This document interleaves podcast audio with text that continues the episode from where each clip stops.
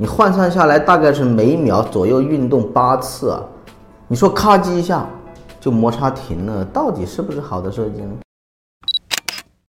今天的腕表闲谈聊一聊手表的停秒是什么意思？停秒顾名思义就是调时间的时候秒针会停止，表呢就是暂停走时。怎么实现的呢？很简单，就是你拉档的时候呢，会有一套指秒系统同时运作。你拉档的同时呢，会有一个护片弹出来。类似于汽车的刹车系统那个一样，道理是通的。就弹出的护片呢，会摩擦油轮，从而停止机械表运作。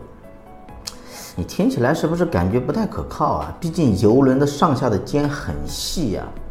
目前呢，机型主流的节拍是二八八零零嘛，你换算下来大概是每秒左右运动八次啊。